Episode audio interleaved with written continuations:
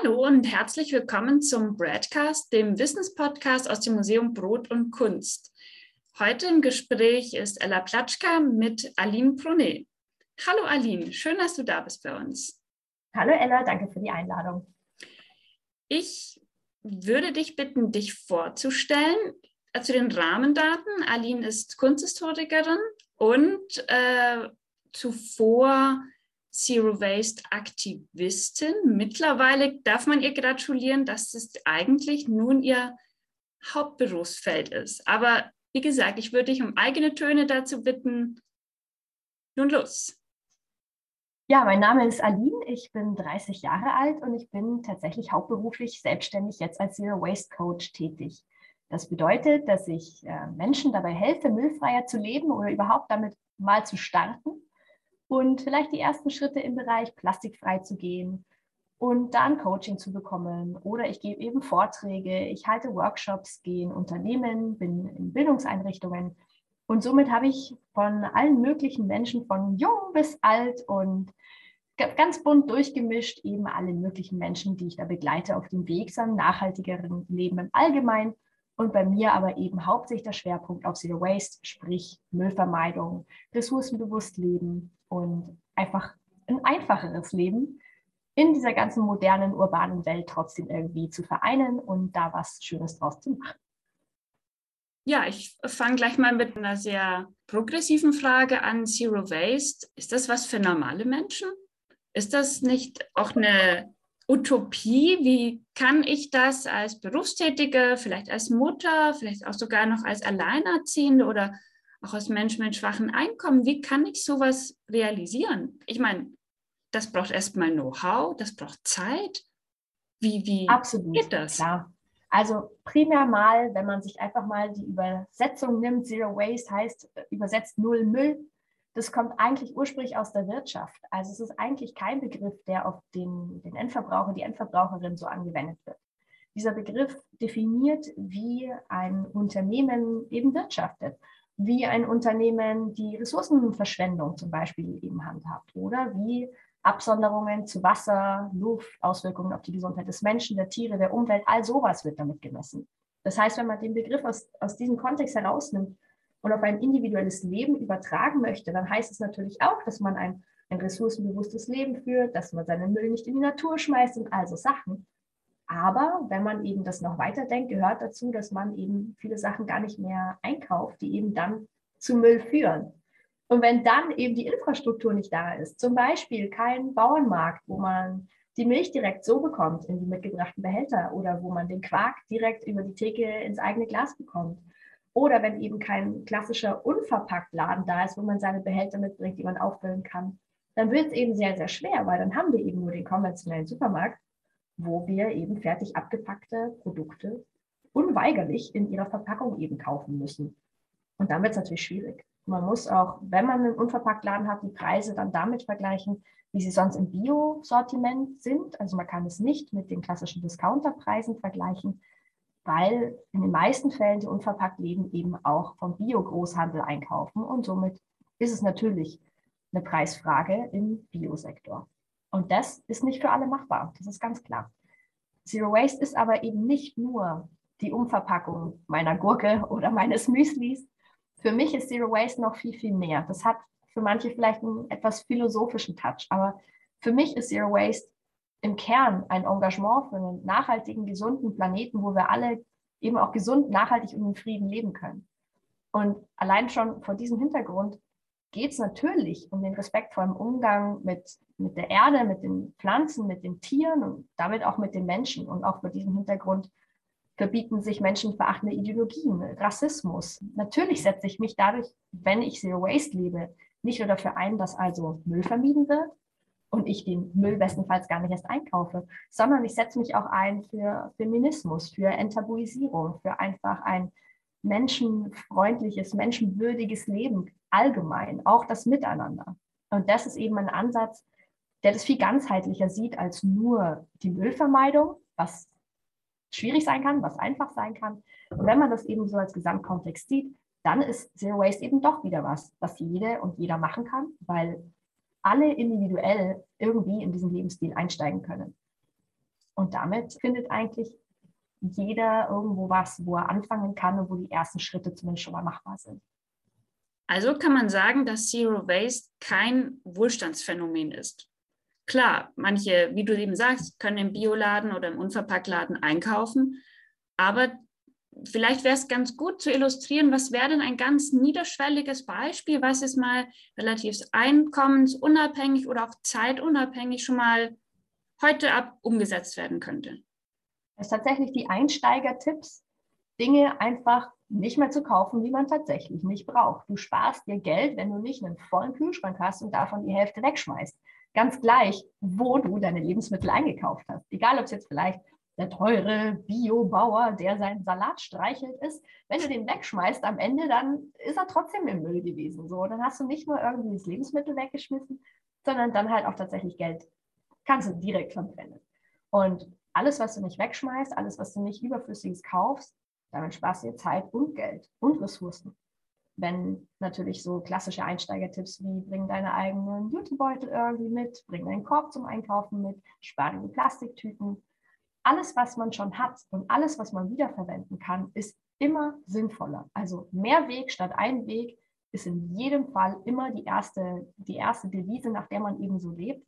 Und das lässt sich sofort umsetzen. Das kann die Wasserflasche zu Hause sein, wo man halt äh, einfach Leitungswasser auffüllt, statt Kästen zu schleppen und sich die Anstrengung, den Fahrtweg, das Geld, die Flaschen und all sowas halt einfach sparen kann, weil wir einfach trinkbares Wasser bestenfalls aus der Leitung bekommen. Also so Kleinigkeiten kann jede und jeder direkt umsetzen. Du hast es vorhin eigentlich sehr ähm, altruistisch gesprochen, wie man Zero Waste betreibt, aber wie du das jetzt so skizzierst, kann man das ja eigentlich im besten Falle auch sehr, naja, in einem positiven Form egoistisch auch nennen, weil ich spare mir Zeit.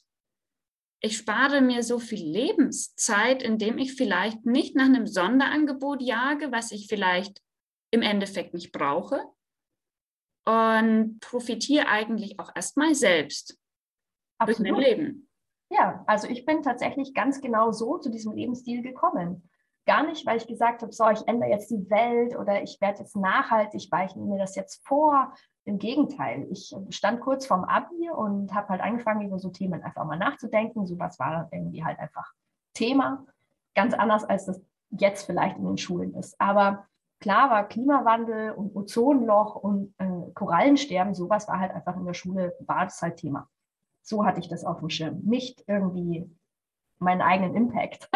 Als ich aber ausgezogen bin für Studium, da war dann samstags nicht plötzlich einfach nur unser gesamter Müll in Papas Auto und dann im Wertstoffhof, äh, sondern ich habe mich halt selber drum kümmern müssen. Und bei den Mietpreisen in München mir einen Quadratmeter nur dafür rauszulassen, wo ich meinen Müll trenne mit Glas, Dosen und Kunststoff und Restmüll und was nicht alles, und ich sagte, das ist es mir einfach auch nicht wert. Und dann habe ich eben gesagt, naja, wenn ich das Plastik nicht in meinen Rucksack stopfen will und damit sechseinhalb Kilometer zum nächsten Wertstoffhof fahren will, Samstagvormittag, wo ich tendenziell eher am Auskatern bin, damals im Studium, als zu sagen, komm, ich trenne meinen Müll, so, dann habe ich mir gedacht, naja, wenn ich mir das alles sparen will, dann darf ich es von vornherein gar nicht erst einkaufen.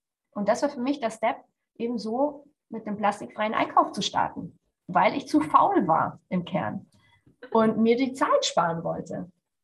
Und das hat letztendlich dazu geführt, dass eins zum anderen kam, ich immer mehr vermieden habe, irgendwann festgestellt habe, hey, ich habe nicht nur Kunststoffe vermieden, sondern jetzt irgendwie auch alles andere. Ich habe, ich brauche keinen Mülleimer mehr unter der Spüle. Ich habe nicht mal mehr einen Restmüll. Ja, dann ist das ja irgendwie eigentlich ganz spannend, diese Reise. Und habe dann erst den Begriff Zero Waste kennengelernt, ein paar Jahre später. Habe dann, 2010 habe ich mit Plastikfrei angefangen. 2015 habe ich dann meinen Zero Waste Blog gegründet und habe mich jetzt eben hier 2021 mit dem Thema jetzt selbstständig machen können. Und das jetzt eigentlich nur, weil ich damals zu faul war, mein Plastikmüll wegzubringen. Also ich habe mir definitiv Unmengen an Zeit gespart seitdem und auch einfach einen Haufen Geld, weil ich eben diesen ganzen, diese ganze Konsumgeilheit eben nicht mehr als meinen Tenor habe, sondern eben einen ressourcenbewussten Konsum, der sich bei mir halt einfach so ergeben hat und der sehr gut zu mir passt. Ja, du hast angesprochen München. Ich habe auch selber lange in München gelebt und dort haben wir, anders als jetzt in Ulm, ein entscheidendes Problem. Es gibt keinen gelben Sack, keine gelbe Tonne.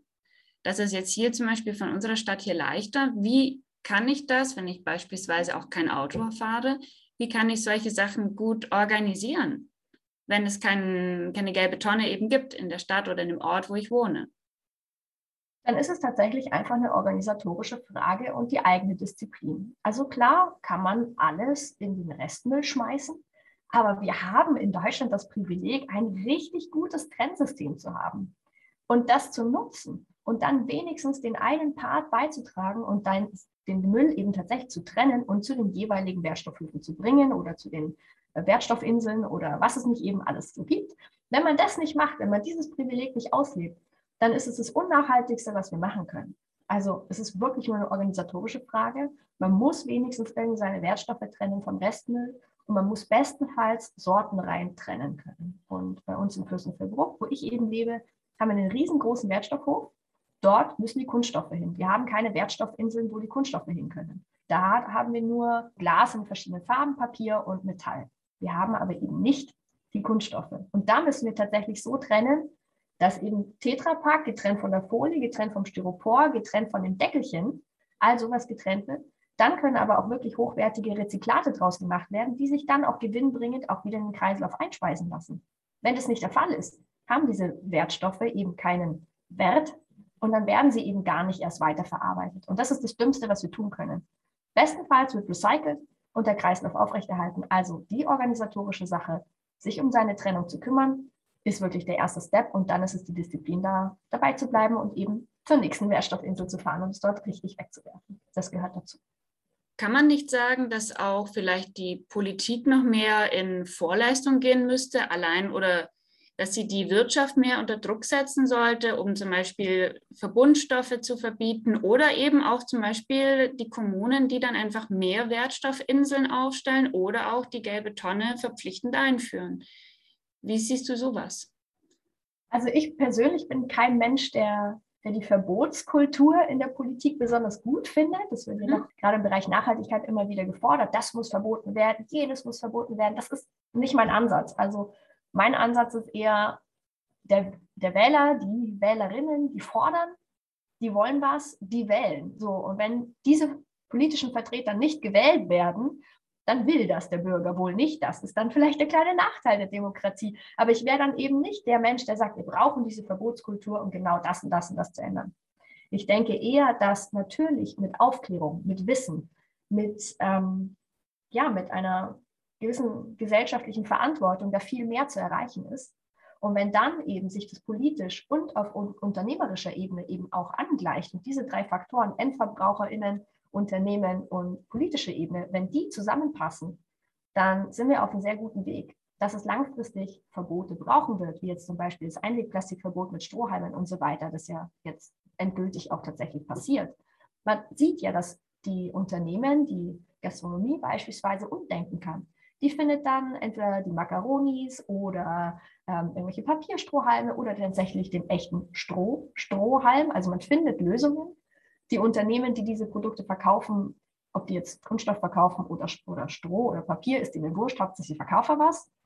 Und die Politik hat irgendwie dieses Gesetz auf den Weg gebracht. Und da funktioniert das alles gut zusammen. Und deswegen muss man schauen natürlich, welche Dynamik sich in einer Gesellschaft also etabliert.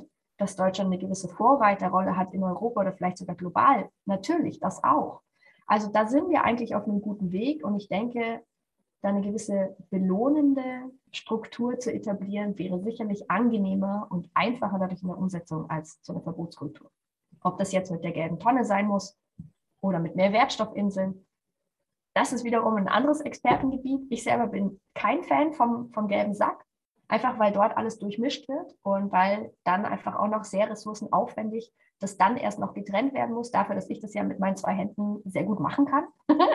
ich muss es halt machen. So. Deswegen ist es ist sehr vielseitig, es ist sehr vielschichtig, aber ich denke, dass ein Zusammenspiel eben von, von den drei Ebenen, EndverbraucherInnen, Unternehmen und Politik, wenn das, das muss zusammen funktionieren. Und die einen, die gegen die anderen wettern, das funktioniert nicht und es bringt keinen weiter.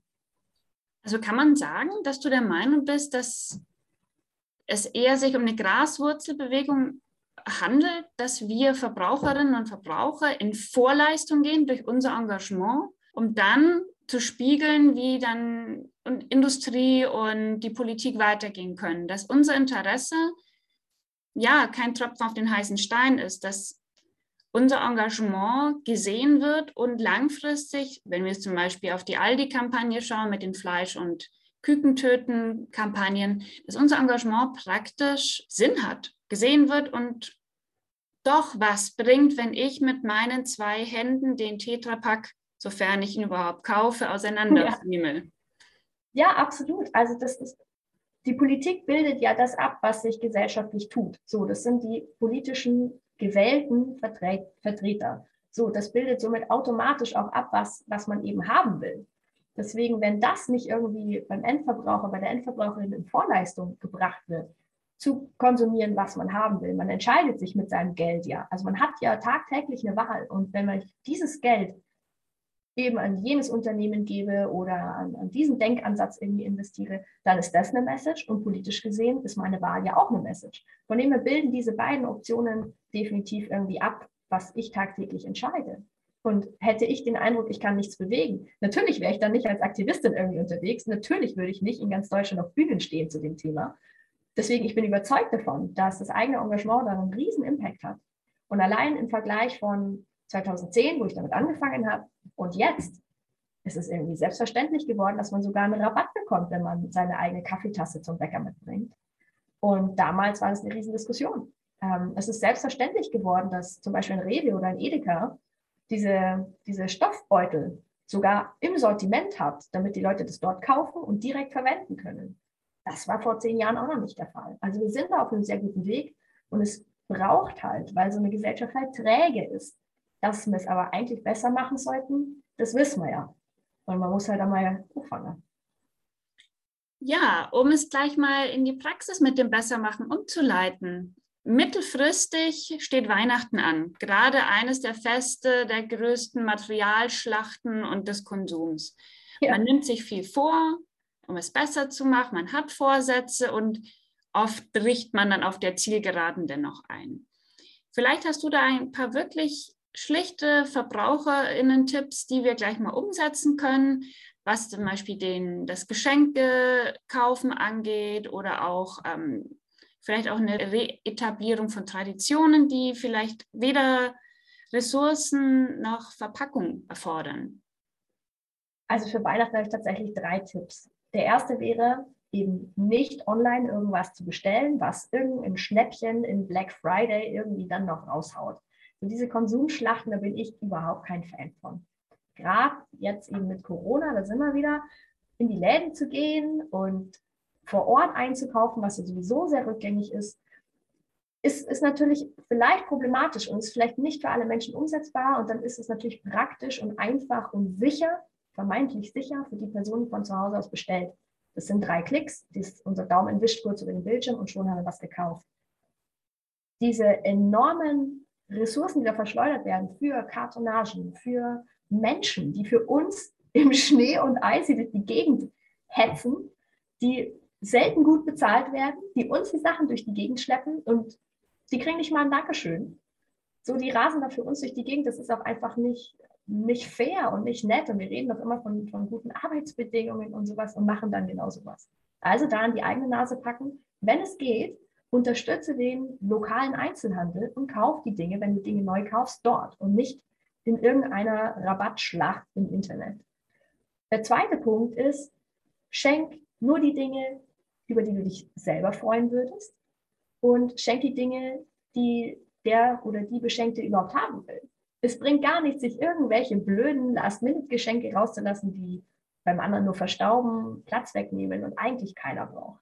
Deswegen, wenn du selber nachhaltiger leben willst, dann verschenk doch auch nachhaltige Produkte. Dann verschenke Dinge, die für dich selber im Bereich Nachhaltigkeit nützlich sind. Das kann eine schöne Wasserflasche sein, das kann vielleicht ein schöner Füller sein, statt Einwegkugelschreiber. Was auch immer dir gefällt, ist etwas, was tendenziell auch deinen Freunden, deinen Freundinnen oder deiner Familie irgendwie eine Freude macht. Und wenn du dann auch noch genau weißt, was sich die Person wünscht, ja, umso besser. Fragen kosten nichts. Es muss nicht immer eine Überraschung sein. Also am besten das schenken, was man tatsächlich haben will und vorher drüber reden. Und der dritte Punkt wäre eben nachhaltig zu verpacken. Klar macht es Spaß, ein Geschenk auszupacken, aber es muss halt nicht immer irgendein plastikbeschichtetes Hochglanzpapier sein, das noch dazu ja auch teuer ist und in Plastik eingespeist, warum nicht in einem schönen Schal verpacken? Warum nicht zweckmäßig in einem Geschirrtuch verpacken, was gleich mitgeschenkt ist? Oder so mache ich es. Ich habe für jedes Familienmitglied einen Schal und ein Tuch und das verwende ich immer wieder. Meine Mama weiß, das pinke Geschenk ist ihrs. Mein Bruder weiß, das grüne Korsika-Tuch, äh, so, das ist seins. Alle erkennen ihre Geschenke sofort wieder. Das wird genutzt an Weihnachten, aber auch am Geburtstag, aber auch für ein Mitbringsel, wenn ich zum Essen mal eingeladen bin. Es ist immer das Gleiche. Das sind vier Tücher, die liegen in meiner Schublade. Das wird ständig wiederverwendet. Und es ist auch ziemlich schön, wenn man so verpackt und es hat automatisch was was Kuscheliges und Wohnliches und sieht auch einfach unter dem Baum sehr, sehr schön aus. Es muss gar nicht so das Öko-Zeitungspapier einwickeln sein. Man kann das auch öko und sehr schön und elegant machen. Und ich merke an der Anzahl vier Tücher, dass es auch um Downsizing geht.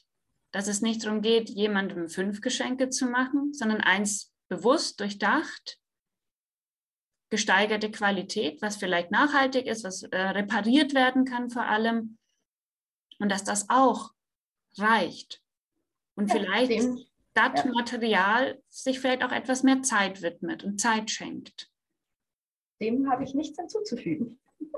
genau. Da würde ich mal sagen, vielen Dank, dass du uns Zeit geschenkt hast, dass wir jetzt mal einen ganz kleinen Einblick haben gewinnen können.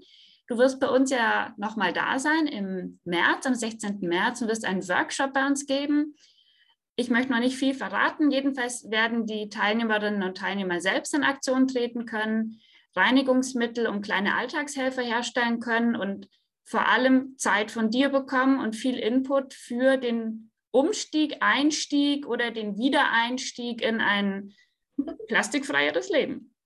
So ist es. Ich stelle mich gerne allen Fragen und freue mich auf die Neugierde.